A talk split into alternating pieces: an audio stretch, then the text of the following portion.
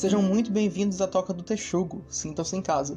Eu sou o Pedro Bezerra, escritor, ocasionalmente, e contador de histórias, e toda sexta-feira vou fazer com que vocês entrem dentro do meu mundo e, é claro, do meu caderno. Hoje nós começamos os Contos de Arthur, meu livro de contos. Dito isso, sentem-se, peguem um café, porque lá vem a história.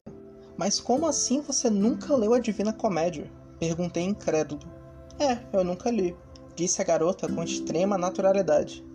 Conversávamos sobre literatura clássica e sua influência no mundo moderno. Eu falara horas e horas sobre a atual visão religiosa, completamente baseada na concepção proposta por Dante Alighieri em sua comédia. A brisa fresca balançava meus cabelos, que, na grande maioria das vezes, encontravam-se em um completo caos.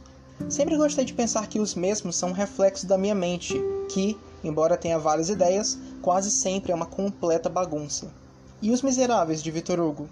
Já ouvi falar, mas eu acho que eu nunca li também.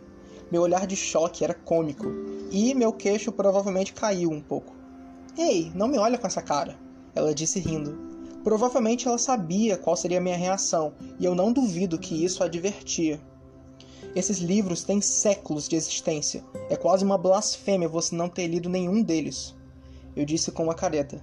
Fale-me sobre eles, então. Ela sorriu. Se quiser, pode até ler para mim. Retribuí o sorriso, não com minha boca, mas com meus olhos, que, por um segundo, adquiriram o mesmo brilho que o céu quando a noite cai. Será um enorme prazer.